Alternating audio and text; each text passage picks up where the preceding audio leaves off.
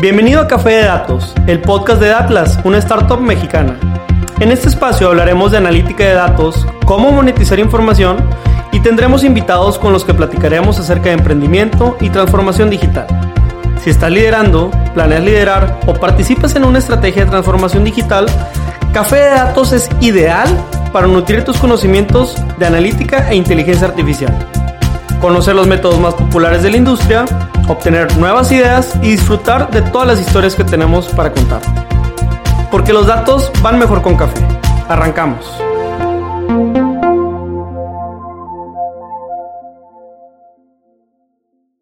No sé si les ha tocado ver en un examen o, que alguien les pregunte de pronto algo así como de las siguientes opciones, ¿por qué no irías al cine? Opción A, porque es caro. Opción B, porque no tienes tiempo. Opción C, las dos anteriores. Opción D, ninguna de las anteriores. E, otro, especifique. De esas veces que no sabes si realmente es un juego mental o una pregunta seria, ¿no? Pues justo en este nuevo capítulo de nuestro podcast Café de Datos vamos a hablar de cómo hacer una buena encuesta. Le doy la bienvenida a mi hermano, mi compadre, Pedro Vallejo, su servidor César Salinas. Y bueno, justo vamos a hablar de cómo estructurar y elaborar preguntas correctas, algunas de las mejores prácticas que hemos encontrado en esta industria y vamos a establecer cinco pasos para que cualquiera de nosotros y cualquiera de ustedes que nos esté escuchando pudiera seguir para poder hacer una buena encuesta, ¿no? Bienvenido, hermano. Muchas gracias, muchas gracias, César. No por alzarme el cuello, pero durante mi primer año de trabajo en campo realicé más de 600 encuestas, así que algo le sé y también de esas 600 encuestas más o menos sesgué 100, así que también le sé porque también me he equivocado, así que encantado de poder ayudar el día de hoy. No, claro, claro, vamos a aprender un poquito tanto de las mejores prácticas como de los principales errores, ¿no? Para que ustedes no los cometan como, como ya lo han cometido otros, hay que aprender en cabeza ajena. Así es que bueno, eh, el kickoff, antes de, empezar con estos famosos cinco pasos, es eh, ¿para qué las encuestas? ¿Por qué hacer encuestas? Entonces, eh, como punto de partida, creo que es bastante importante dejar claro el, la encuesta es, una forma, ¿no? De, de, entender el mercado.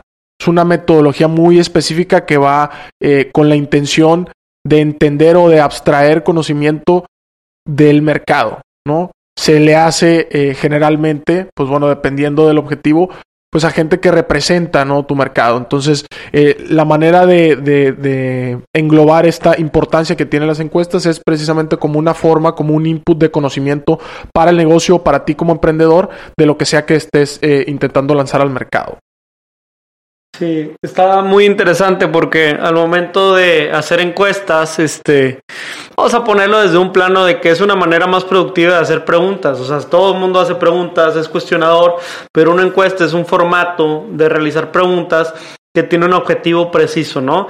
Entonces, este, es bien importante entender que hay varios tipos de encuestas, las encuestas que tú mismo haces o las encuestas a las que contratas a alguien para que lo haga, las encuestas representativas, no representativas, las de campo, las de proyecto, las de etcétera, etcétera. Entonces, eh, no vamos a profundizar el día de hoy en todos los sabores, en todo, sino vamos a centrarnos muchísimo en el diseño y en el método práctico de las preguntas y un poco en las herramientas que puedes apoyarte para hacer encuestas. Entonces, creo que esta plática sin duda alguna eh, le debería interesar a esta persona que tiene un par de ideas y que ya lo quiere sacar de esa carne asada, a la que siempre rebota con la misma gente, los domingos familiares, ya todos mundos tienen los oídos calientes porque siempre le pregunta lo mismo. No, ahora ya quiere nutrirse con un entendimiento formal y, y creo que está interesante porque nosotros para hacer este podcast hicimos una encuesta también de algo le podemos contar de eso, ¿no? Es correcto, gracias ahí a todos los que apoyaron a, ponerle pies y cabeza a este proyecto. Y bueno, justo como Pedro acaba de introducir, creo que el primer paso importantísimo en estos cinco pasos que vamos a revisar eh, hoy es definir los objetivos. ¿No? Ahorita Pedro les dijo, hay distintos tipos, etcétera. Pues bueno, justo el primer paso antes de lanzarme a campo, antes de lanzar eh, la encuesta electrónica o lo que sea, pues es definir los objetivos, ¿no? Determinar qué decisión o decisiones estoy tratando de tomar, ¿no? Para entonces poderle dar ese enfoque a la encuesta, ¿no? Decidir eh, si la encuesta es para lanzar un producto, por ejemplo, o si la encuesta va más por el tema de como nosotros, oye, vamos a lanzar un podcast, ¿no? O incluso para la parte de servicios, es bastante importante o bastante relevante establecer los objetivos antes de ejecutar cualquier cosa, ¿no? Y en, y en el caso de hacer encuestas, pues no, no es ajeno, ¿no? Sí, creo que de la mano de los objetivos está un tema de que antes de hacer una encuesta, ¿verdad? Seguramente tú tienes unas hipótesis a validar. Entonces, una cosa es enlistar tus objetivos que quieres llegar, pero piensa también en las hipótesis, piensa en la audiencia a la que tú encuesta va a nutrir de información y el ejercicio que quieres provocar con esta encuesta, ¿no? Ya estuvimos hablando en capítulos pasados de ideación, de prototipos, a lo mejor esta encuesta te está llevando a hacer una modificación a tu prototipo o un nuevo lanzamiento o te está validando una idea de la que tienes duda. Entonces, en ese sentido, este es bien importante tomar en cuenta las hipótesis. Y un tip personal que, que muchas veces nos ha funcionado aquí en Datlas en, en, algunos proyectos que hemos asesorado, normalmente las... Para, para ser muy transparente, nosotros no levantamos encuestas como Atlas, o sea, esa no es nuestro chamba, claro. pero tenemos eh, ciertas proyectos en el que la, si la recomendación es levantar encuestas o extraer información, ya la empresa o alguno de nuestras empresas de la red que, que, tenemos como inteligencia, pues bueno, nos ayudan a recopilar información. Pero dentro de este alcance lo que quiero compartir es pensar siempre en la historia que quieres contar. Entonces, ¿Cómo? Ya estoy pensando en el final cuando apenas estoy pensando, sí, o sea, a eso nos referimos. Un tip es decir, imagínate que ya estás presentando al frente en la, qué te gustaría contar. O sea, oye, estos son los hallazgos, estos son los tres, y esos hallazgos se van a convertir en hipótesis y esas hipótesis en formularios y esos formularios en encuestas. Entonces, creo que un proceso y un tip que muy poca gente hace, pero que puede ser muy útil es imaginarte el final de la historia, cómo se va a ver, para poder construir el inicio. Sí, claro. Y aquí e, es importantísimo porque justo construyéndolo como lo acaba de describir Pedro, te va a ayudar a determinar los datos que necesitas reunir, ¿no? Porque, pues, a ver, hay encuestas y seguro les ha pasado, hay encuestas kilométricas, ¿no? Y hay encuestas típicas de saliendo del restaurante, hace poco me tocó, de cuatro caritas, ¿no? O en el aeropuerto. Oye, ¿qué tal el servicio? Y pues ya, cuatro caritas y se acabó, ¿no? Eso también pudiera ser una encuesta. Entonces, es importante determinar, como dice Pedro, esta parte de las hipótesis, que, que, que, es la historia que quiero contar, que es lo que quiero probar, para entonces regresarme y determinar los datos que necesito reunir, ¿no? Para esa toma de decisiones. Y eso va a impactar directamente en un tema de, de, de diseño y todo que vamos a ver un poquito más adelante, ¿no? Pero este primer paso es definir los objetivos, ¿no? Vamos a determinar esas decisiones que vamos a tomar. Algunos eh, ejemplos, ¿no? De, en nuestro caso o en, unos proyectos que nosotros hemos trabajado, oye, pues bueno, sin duda el enfoque, por ejemplo, era medir eh, la satisfacción del cliente. Ah, bueno, pues para la satisfacción del cliente, entonces necesito los datos de eh, pues bueno, qué le pareció X o Y atracción, si terminó completamente el recorrido o no, si eh, vivió alguna experiencia extra o compró algún artículo dentro del recorrido, etcétera. Entonces, ese objetivo dispara una serie de cosas muy distintas a un objetivo distinto como medir el clima laboral, ¿no? Oye, medir el clima laboral, pues a lo mejor tendrá otras connotaciones, ¿no? Incluso la gente a la que le voy a hacer la encuesta cambiará. Entonces, es, es muy relevante partir, ¿no? O que la, que la base de, la construcción sea los objetivos y a dónde quiero llegar. Una vez teniendo los objetivos, ya el segundo paso, que vaya, viene a, colación o viene a juntarse con lo que acabamos de, de, mencionar, es delimitar la población a la que me voy a dirigir. Ahorita hablábamos de los ejemplos, pues bueno, una será a empleados internos, otra será a clientes no eh, potenciales o clientes que ya eh, consumieron algún servicio o algún producto. Entonces el segundo paso muy importante es delimitar la población.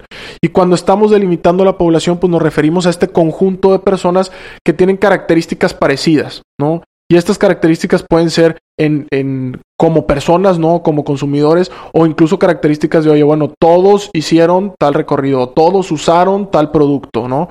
Porque luego también eh, la manera en la que eh, delimitamos estos grupos, pues no necesariamente tiene que ser exclusivamente con características personales, no nada más es, oye, eh, los hombres o mujeres, o tal edades o tal edades, no, pues a lo mejor hay un producto o hay un servicio al que estamos expuestos, gente incluso de diferentes edades, no, perfiles, etcétera, pero lo que nos caracteriza como grupo es que todos usamos ese producto, todos usamos ese servicio, ¿no? Sí, claro. Aquí digo algunos ejemplos en particular, marcas de cigarros o marcas de cerveza o otras bebidas alcohólicas, pues oye, tienen que ir enfocados solo a mayores de edad, por ejemplo, ¿no? Este, marcas de algunas medicinas tienen que estar delimitando para sus encuestas a gente que tiene tal padecimiento, ¿no? Oye, este, si yo quiero validar eh, algún tema de llantas para camionetas, pues bueno, solamente a la gente que tiene camionetas. Entonces, sí es muy importante, ya, estás, ya estamos entendiendo que hay un trabajo previo de selección de perfiles. A veces puede ser espontánea, cuando no tenemos tanto perfilamiento o segmentación, o cuando yo a simple vista puedo reconocer si la persona es mayor o no de edad. Pero cuando ya por ejemplo, alguna intimidad como un padecimiento médico, pues no llevas un letrero que diga yo soy, no sé, diabético, yo tengo algún tipo de malestar, ¿no? Entonces, ahí es importante hacer un trabajo previo, casi creo que de prospección, en donde tú tienes un listado y ya tienes, eh, digamos, una agenda o un directorio al que tú le vas a enviar o tú vas a aplicarle esta encuesta. Café de Datos es un podcast grabado por Datlas, una startup de analytics con sede en Monterrey, Nuevo León. En Datlas desarrollamos plataformas para transformar datos en decisiones de la manera más ágil posible. Con nuestros mapas en línea puedes analizar el entorno y conocer más de 50 variables de cualquier ubicación en México. ¿Te interesaría probar la plataforma? Solicita tu demo gratis en www.datlas.mx y comienza a vivir la experiencia. Sí, claro. A ver, incluso hay, eh, ahorita decíamos que trabajamos con aliados, incluso hay, hay proveedores o hay gente en el mercado que se dedica específicamente a conseguirte gente de X o Y perfil que tú le delimitas, ¿no?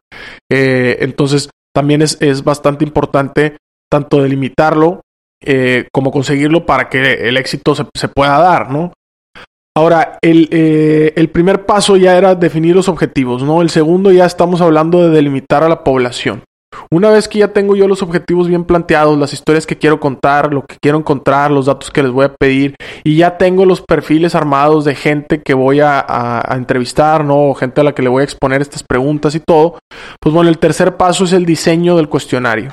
Y en este tercer paso creo que vamos a profundizar bastante porque hay, mucho de qué hablar, pero el diseño del cuestionario tiene que ver con eh, cómo desarrollar literalmente estas preguntas, ¿no? Eh, abrimos con un ejemplo bastante chistoso, ¿no? Bastante burdo, pero aquí en la parte del diseño entra esa parte, oye, ¿cómo, cómo diseño la pregunta per se para que no esté sesgada, por ejemplo, ¿no? El sesgo es una parte muy importante que ahorita decía Pedro, oye, pues hice tantas y sesgué tantas, pues bueno, empecemos por ahí, ¿no? Esta, esta parte del sesgo, cómo, o, o más bien dicho, ¿qué es el sesgo, ¿no? Y cómo, cómo evitarlo. Sí, vamos a hablar de cómo hacer preguntas objetivas. Eh, una pregunta puede ser de varios tipos, ¿no? Hay preguntas que son binarias, donde la respuesta que quieres obtener es un sí o no. Si de pronto sí o no o no sé, ya no es binaria, ¿ok? Hay que estar en el entendido de que hay veces que lo que queremos es una aceptación y una negación, porque eso te va a invitar a contestar lo, siguiente, ¿no? Eh, Ejemplo de preguntas binarias, ¿eres mayor de edad? ¿Sí o no? ¿no? Hay otro tipo de preguntas que son de opción múltiple. Creo que si fuiste eh, a una universidad preparatoria, alguna vez te tocó algún examen de este tipo, ¿no? O así iniciábamos el podcast. Entonces, en la opción múltiple lo que queremos es poner diferentes posturas y ángulos. Entonces, eh, no es lo mismo si yo pongo, por ejemplo, eh, ¿qué tanto consumes cereal en las mañanas? Oye, regularmente, muy poco. Eh, alto o muy alto. Bueno, pues estará claro que cada quien tiene una definición de alto o muy alto, ¿verdad? Oye, pues no, yo soy desde chiquito en mi casa hay platones enormes y ahí nos servimos el cereal, entonces el cereal se, se cambia cada semana, ¿no? Y por otro lado, habrá quien toma cereal en una taza, ¿no?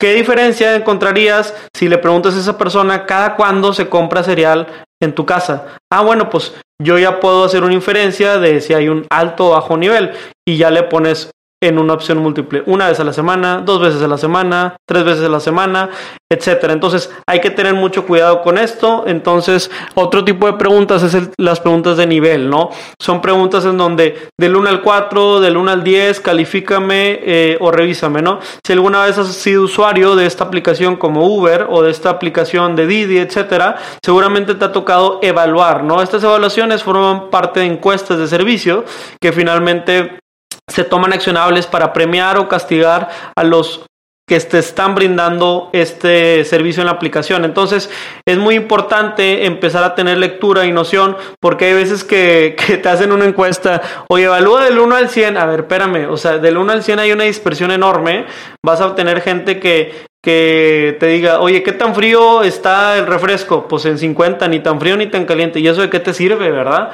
O En otro sentido, ¿verdad? Eh, empezar a evaluar del 1 al 10, tal vez encuentres más patrones, ¿verdad? Donde de 5 en adelante sea algo más eh, positivo, ¿verdad? Y de 5 para abajo algo más negativo. O las opciones o las mejores alternativas es hacer una encuesta de cuatro opciones, ¿no? Cuando quieres evaluar. De esa manera no tienes un punto medio, porque el problema de los puntos medios es que te sesgan las impresiones, así que también tomen en cuenta. Entonces, repasando tres maneras de formular preguntas, las binarias, eh, las de opción múltiple y las de nivel. Hay otro tipo de preguntas, pero estas que mencionamos ahorita son las más frecuentes. Sí, claro. Ahorita hablando de preguntas, ya me, me recordó las, las, famosas preguntas abiertas en el examen. Jesucristo, ya no sabías cómo te iban a calificar, ¿no? Dependiendo de lo que pusieras ahí y dependiendo de, la subjetividad del maestro, de qué tanto interpretaba que sabías o no sabías, ¿no? Exactamente. Pero, a ver, sin duda es importante esta parte de los sesgos, como decía Pedro, también para cuidar mucho que, que lo que sea que diseñemos no ya traiga precargado, ¿no? Una cierta eh, respuesta o una cierta parte de decir, a ver, ya por el diseño mismo ya es más probable, ¿no? Que salga algún tipo de, respuesta o algún tipo eh, de postura, ¿no? Sí, o sea, el fraseo típico o las encuestas que cuentan con este componente que menciona César es, ¿qué tanto te gusta eh, tomar café en las mañanas? A ver, ¿qué quieres descubrir con esa pregunta? O sea, ya me estás sesgando, o sea, oye, eh, otro tipo de preguntas absurdas. Eh, ¿Alguna vez has tenido un accidente en donde resultaste fallecido? Ah, caray, o sea, pues, pues ¿qué te, qué te pregunto, ¿no? Entonces, sí hay muchas preguntas, de hecho, gobiernos hacen encuestas donde te hacen un par de preguntas al inicio y después al final te las vuelven a repetir para saber si tu percepción ha cambiado, ¿verdad? Entonces hay que tener mucho cuidado en la formulación. Creo que eh, aquí no ocupamos dar muchas clases, a todos nos ha tocado eh, entender una encuesta eh, que está mal fraseada, pero aún así sigue pasando, ¿no? Entonces, simplemente tener neutralidad en, al, momento de formular y si sientes que no hay neutralidad, eh, más adelante vamos a hablar de, cómo las pruebas te van a ayudar para validar la neutralidad. Claro, claro. Y también en esta parte del diseño viene la construcción también semántica o narrativa que, creo que, se alinea con lo que estaba comentándoles Pedro, que es Oye, si, si yo realmente al final quiero saber qué tanto le gusta el café, pues primero le pregunto si toma o no toma café, ¿no? Partiendo de ahí. A partir de eso a lo mejor hago dos o tres preguntas de follow up y entonces ya termino con esta como pregunta más, más este, de conclusión. Entonces también en la parte de diseño hay que cuidar mucho esa parte, ¿no? La parte de, de cómo voy narrando ese, ese cuestionario o esa serie de preguntas y cómo también en un principio a lo mejor empiezo más por preguntas generales, ¿no? Por cosas que, que, que a lo mejor no son tan, tan sensibles o lo que sea, generando esta parte como empática entre, entre quien hace la encuesta y, y, quien la está respondiendo. Y al final ya quizá profundizo en temas un poco más sensibles, ¿no? De, oye, a lo mejor, ¿cuánto estás dispuesto a pagar por este producto? Pues bueno, es una de las preguntas que generalmente eh, las mejores prácticas te, te sugieren que vayan hasta el final, ¿no?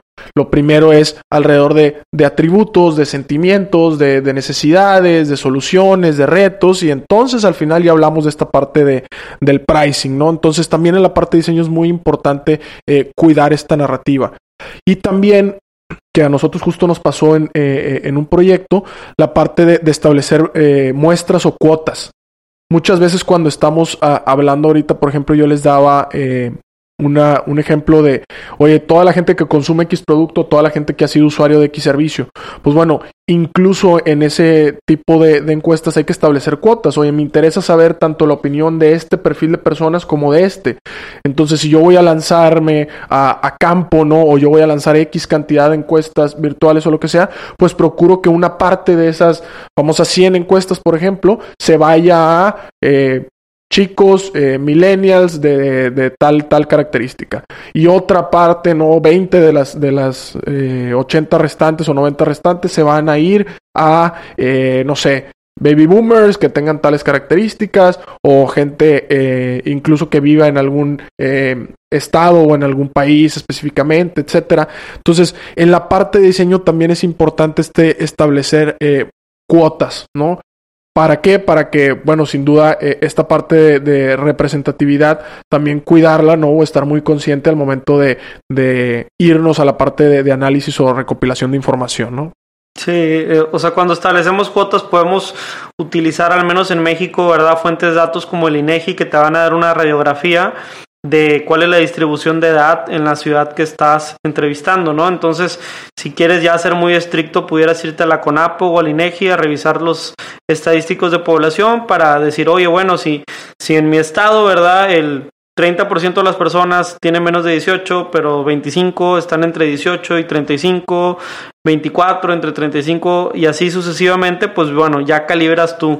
Ahora las cuotas no son elementales en cualquier diseño de cuestionario, son solamente necesarias cuando eh, evidentemente las historias que, necesitas contar o el muestreo que necesitas tener dentro de tu encuesta tiene que tener atribuciones específicas. Eh, ocurren cuotas cuando tú lanzas un cuestionario, primero tratas de ser espontáneo, ¿verdad? Tener las respuestas con cierta naturalidad, pero tienes que hacer un punto de control. Y en ese punto de control, oye, estoy encontrando que me encuestan más eh, hombres que mujeres. Ah, pues tal vez tiene que ver porque la persona que está encuestando es un hombre y, encuentra más empatía con un hombre en lugar de acercarse a las mujeres. Entonces tienes que tener estos puntos de revisión eh, y sin duda las pruebas también nos pueden ayudar para eso. Sí, claro. También incluso a lo mejor la, naturaleza propia, que, volvemos a, recapitular la, la, parte de objetivos, muchas veces a nosotros en proyectos nos ha tocado que hacen eh, encuestas ya sobre productos o servicios que a lo mejor ya están comercializados o que ya llevan tiempo en el mercado o, eventos incluso que son de, de, no sé, la segunda, tercera, cuarta edición. Entonces, en eso eh, eh, en ese punto también es importante, hoy a lo mejor ya hay un conocimiento previo que me hace intuir un poquito esta parte de las cuotas, ¿no? Si estás escuchando este podcast Café de Datos, seguramente te interesan los temas de Big Data e inteligencia artificial.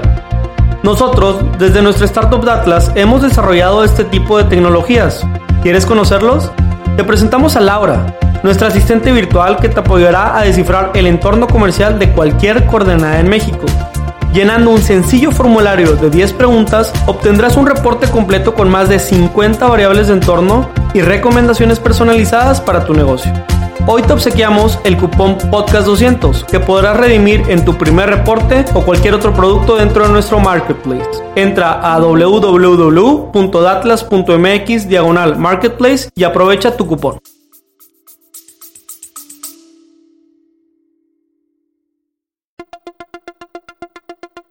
Te quiero invitar a que conozcas el nuevo programa de aprendizaje 15 técnicas introductorias de analítica de datos. Dentro de la primera generación de Retos Academy, a través de nuestros 14 módulos podrás explorar una amplia variedad de temas que te proporcionarán las habilidades necesarias para triunfar en el análisis de datos. Y eso no es todo. Contaremos con tres talleres en vivo e invitados e invitadas sorpresa con quien podrás discutir tus proyectos, recibir orientación personalizada y llevar tu conocimiento al siguiente nivel.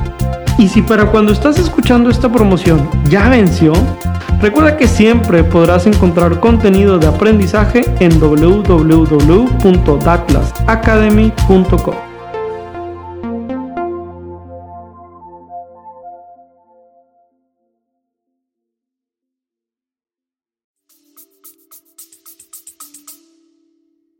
Hablamos de, eh, vamos en el tercer paso, pero el primero era definir los objetivos, el segundo era la parte de delimitar la población a la que te diriges y el tercero todo el diseño del cuestionario que, que ahorita estamos concluyendo.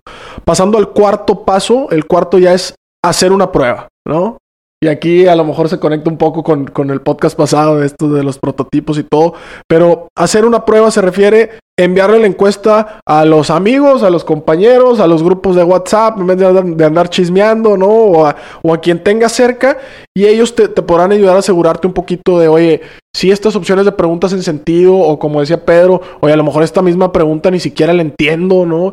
Eh, para poder reformularlo o lo que sea, y que las respuestas también sean comprensibles o funcionen en, todas las lógicas, ¿no? Lo que decía Pedro ahorita de evitar que haya un punto medio que me deje con una respuesta que no me va a decir nada ¿no? O con una conclusión, o, más bien dicho, con una respuesta inconclusa, ¿no? Eh, entonces, este cuarto paso muy importante es la parte de hacer las pruebas, ¿no? Sí, eh, es importante ahí también todo el tema de, de, dentro de la prueba, ¿verdad? O sea, que vamos a descubrir errores de los que ya tenemos sospechas, pero también errores de los que ni siquiera teníamos sospechas, ¿no? Entonces es muy importante no sesgar las pruebas al estar apoyando a la persona a responder la encuesta. O sea, si alguien te dice no entiendo esa pregunta, es porque está mal formulada. No le busques otro lado. Correcto. Está mal formulada. Y peor aún si esa, si varias personas te dicen lo mismo, ¿no? Entonces es un indicador o es una bandera roja para que tengas que hacer las modificaciones. Así que eh, las pruebas es, un, es una etapa de bastante atención, ¿verdad? Este, si alguien, si la verdad te estás diseñando una prueba de encuestas y te dicen que todo está bien, no les creas. O sea, esa persona se está equivocando. Es, es bastante normal el hecho de equivocarse y que en ese momento salgan muchas resoluciones. También les quiero compartir cuál es la práctica más profesional en el, en el diseño de las encuestas y justamente esto que te lleva a pruebas, ¿no? O sea, cuando estamos generando eh, de pronto una encuesta de gran inversión, lo más correcto, lo más apropiado es empezar con un focus group. En ese focus group tengo un grupo de 8 o 10 personas que cumplen con cierta distribución de perfiles que necesito para validar mis respuestas y empezamos a conseguir fraseos. Oye, ¿cómo le llamas a, a, este aparato, no? El aparato que tiene una pantalla que me conecta a internet, que, me, que le puedo llamar. Ah, pues yo le llamo celular. Ah, smartphone. Ah, yo le llamo el Android. Yo le llamo el iPhone. Ah, no sé qué. Entonces, ese tipo de fraseos te va a ayudar a ti a saber cómo deberías elaborar tus preguntas. Y de la misma naturaleza, este, entender qué respuestas son las que dan. Oye, y, este aparato entonces, o este iPhone, o este Android, o lo que sea, este, ¿en qué escala de utilidad lo, lo, pones? Y ni siquiera les das opciones. No, pues yo le doy una escala alta. No, yo le doy una escala de 5. No, yo, yo le doy una escala del 1 al 10. A, a, ver, tú ni siquiera les dijiste en qué escala y cada quien te está diciendo en qué escala interpreta lo que le estás preguntando. Entonces, ese tipo de facilitadores te puede ayudar.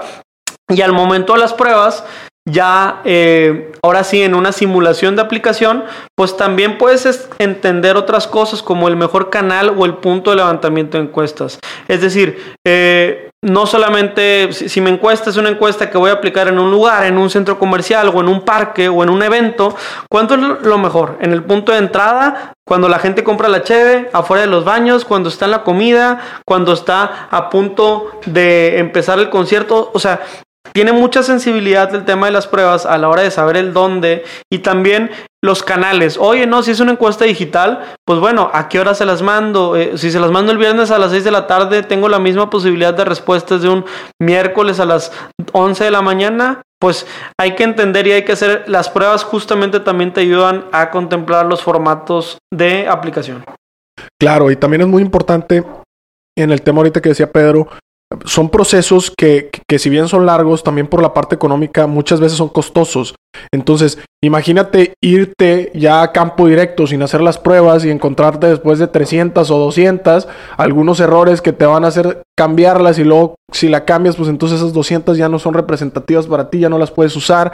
Entonces, la parte de las pruebas se, se vuelve bastante crucial también para ese tema, ¿no? Para evitar llegar a, a campo, ¿no? O llegar ya al, punto final con cosas que, que, no van a servir al final del día, ¿no? Ahora bien, el último y quinto paso, después de hacer las pruebas, suponiendo que ya todo esto eh, fue exitoso, es la parte de recopilación de resultados y análisis de datos, que es donde nosotros nos, nos encanta bastante hablar.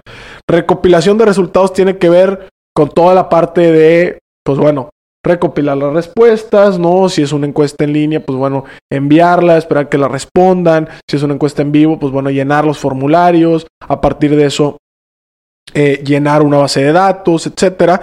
Y la parte de análisis de datos, pues tiene todo que ver con, con cosas que hacemos nosotros, ¿no? Estos cruces, eh, ver los resultados, ¿no? Hacer un poco de analítica descriptiva, como decíamos al principio, de, de, de toda la temporada de podcast, un poco eh, descifrar los insights, qué mensajes.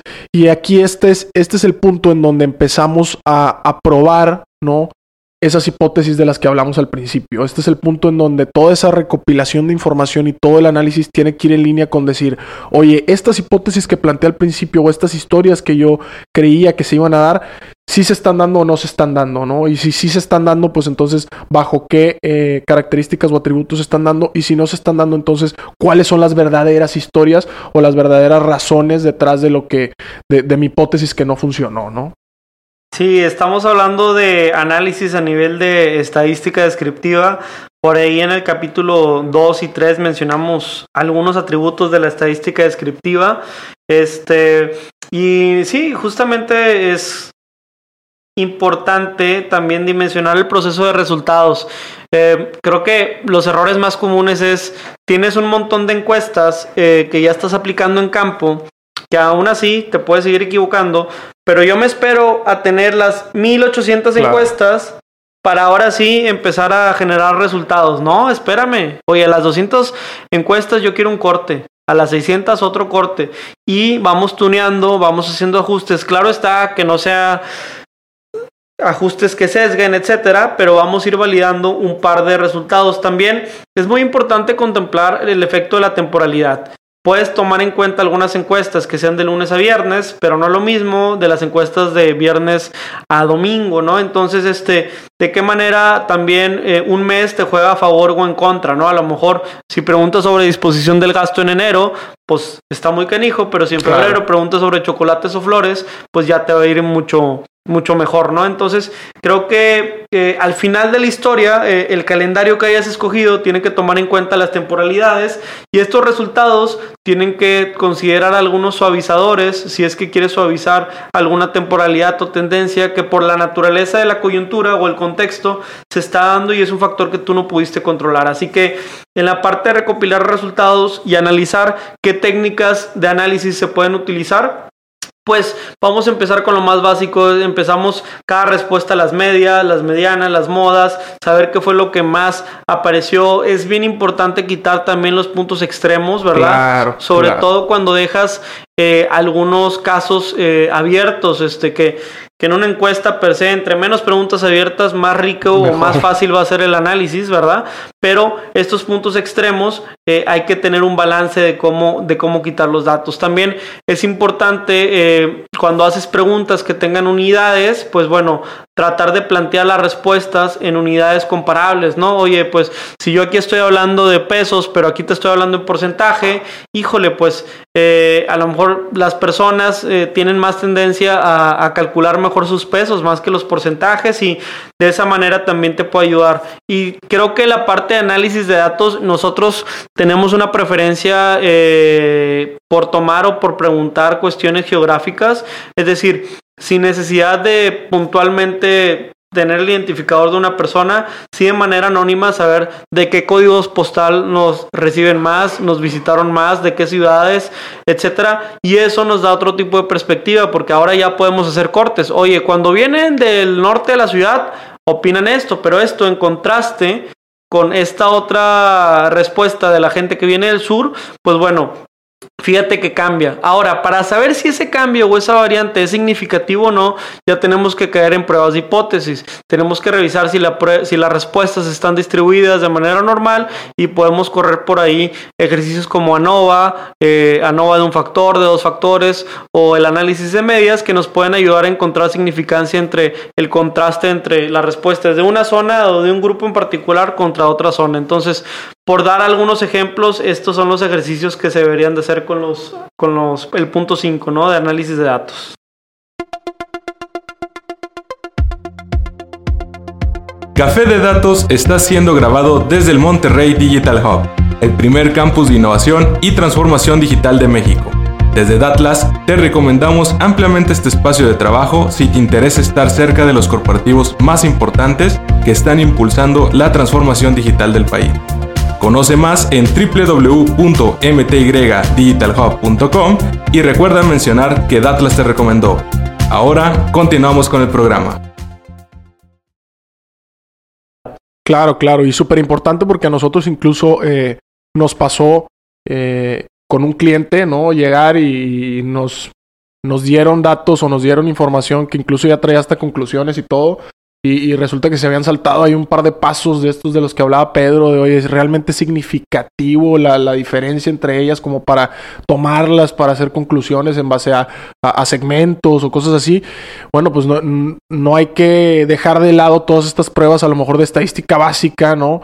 Eh, que son bastante importantes o bastante relevantes, sobre todo después que le pones ya contexto a ese tipo de, de resoluciones, ¿no? Contexto de negocios. Entonces, en esta parte de, análisis de datos también eh, puntualizar o complementar con lo que decía Pedro. Muchas veces hay preguntas per se dentro de la encuesta que si bien no te van a dar una conclusión directa, te pueden ayudar a esa misma respuesta nutrirla quizá de otros datos, ¿no? Como decía Pedro ahorita, eh, el tema de georreferencias, hoy hay mucha gente que nos ha tocado también trabajar con ellos que dicen, oye, yo le pido el código postal. Bueno, pues nada más pidiéndole el código postal, que es una pregunta a lo mejor de tu encuesta, pues habrá gente como nosotros que te puede ayudar a nutrirla con otras 30, 50 variables, ¿no? Entonces ese tipo de cosas también viene a ser muy importante eh, a tomarse en cuenta en esta parte de, analizar los datos, ¿no? También nutrir, si es que en el diseño hubo una intención de nutrir esta información o estos resultados con algunos eh, otros datos para poder hacer un análisis completo, ¿no?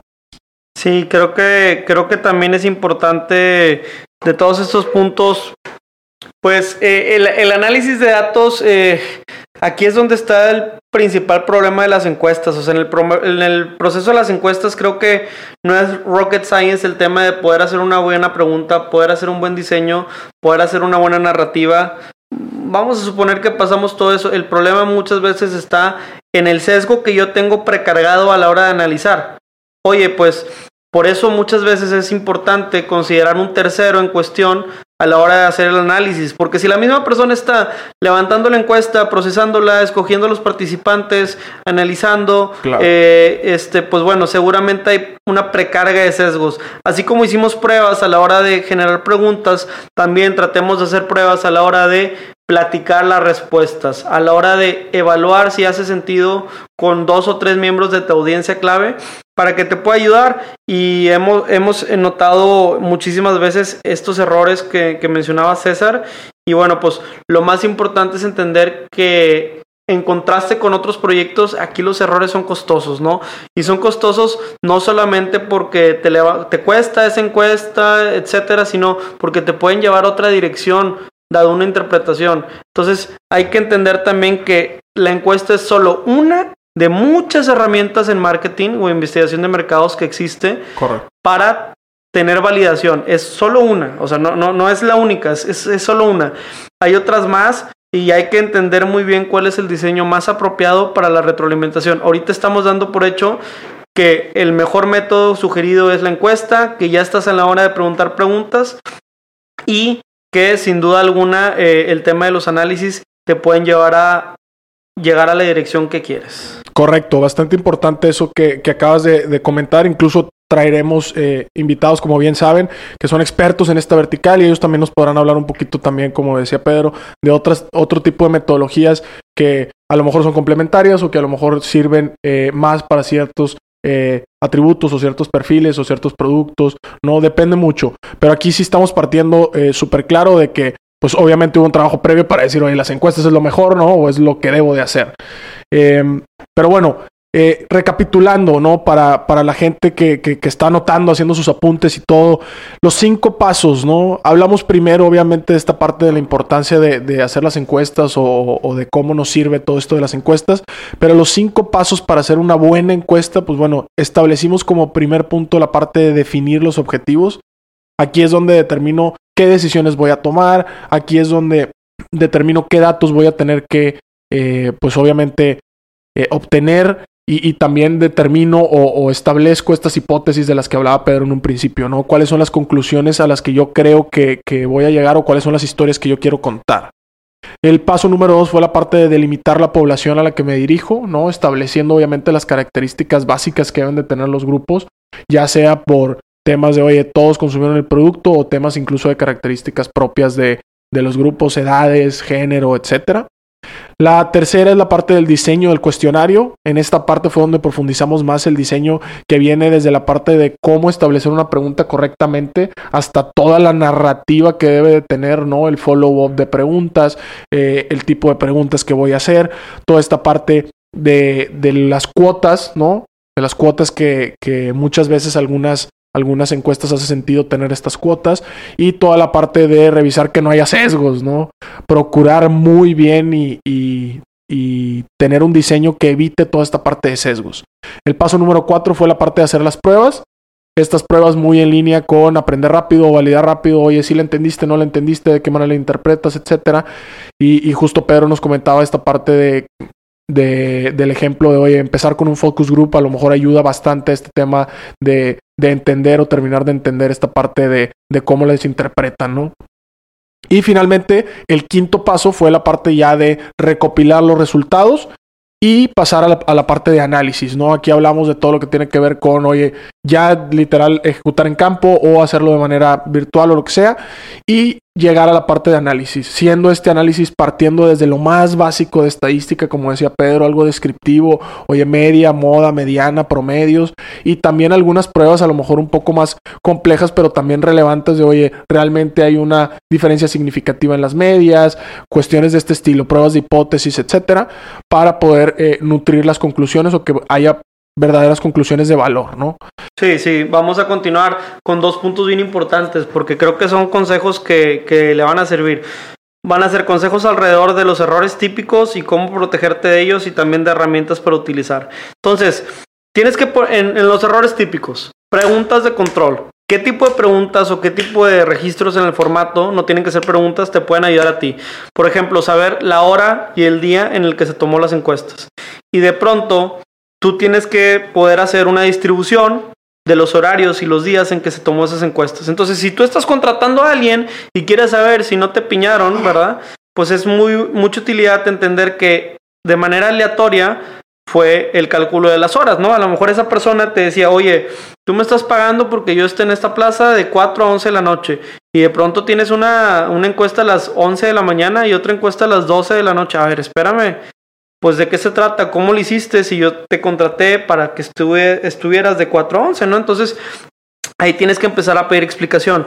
Otras preguntas de control son eh, validaciones de, a lo mejor en tu tercera o cuarta pregunta y en tu pregunta número 28, antes de llegar a la 30, que sería tu final, eh, repetir la interpretación o la apreciación de una pregunta, ¿no? Entonces, eh, esto no es en preguntas como hombre-mujer y que al final si le vuelves a preguntar hombre-mujer, pues la persona se va a sacar de onda, ¿no? Claro. Pero si llegaste a una conclusión de que la persona tiene arriba estudios universitarios, tú tendrías todas las habilidades para preguntarle al final en, en, qué lugar estudiaste, ¿no?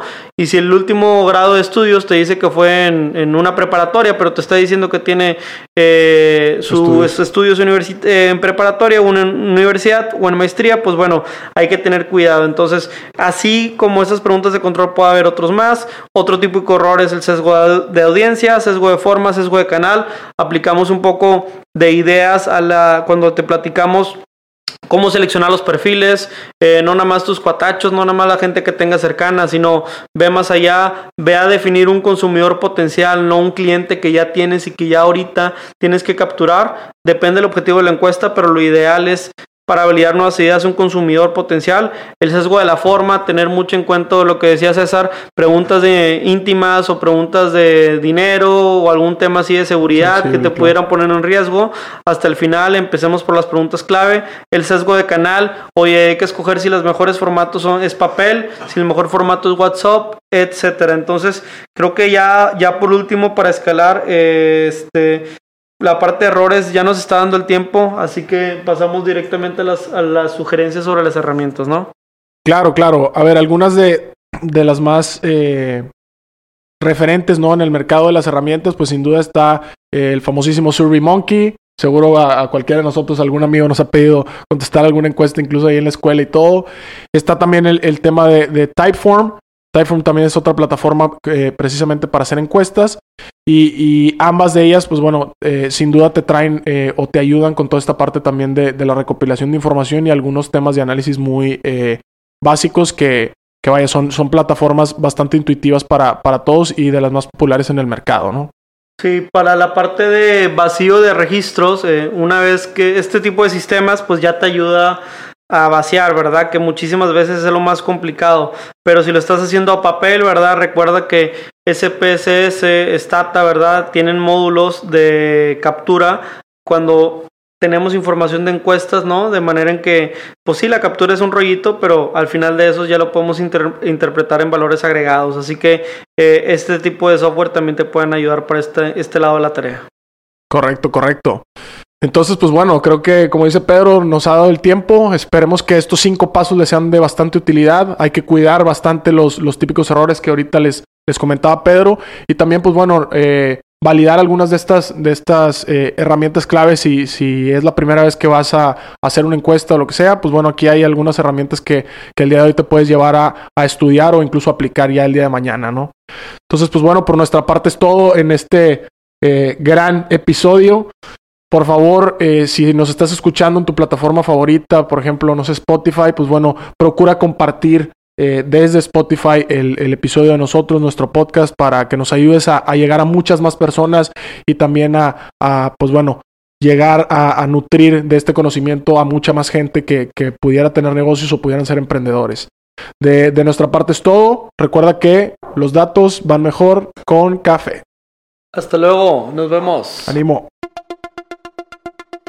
Hasta aquí el podcast de hoy. Gracias por escucharnos. Puedes seguir disfrutando de tu café y aprendiendo analítica de datos en nuestro blog con más de 180 columnas acerca de analítica, emprendimiento y transformación digital. Visita blogdatlas.wordpress.com y disfruta del contenido. Finalmente, no olvides suscribirte a Café de Datos, el podcast de la startup Datlas. Hasta la próxima.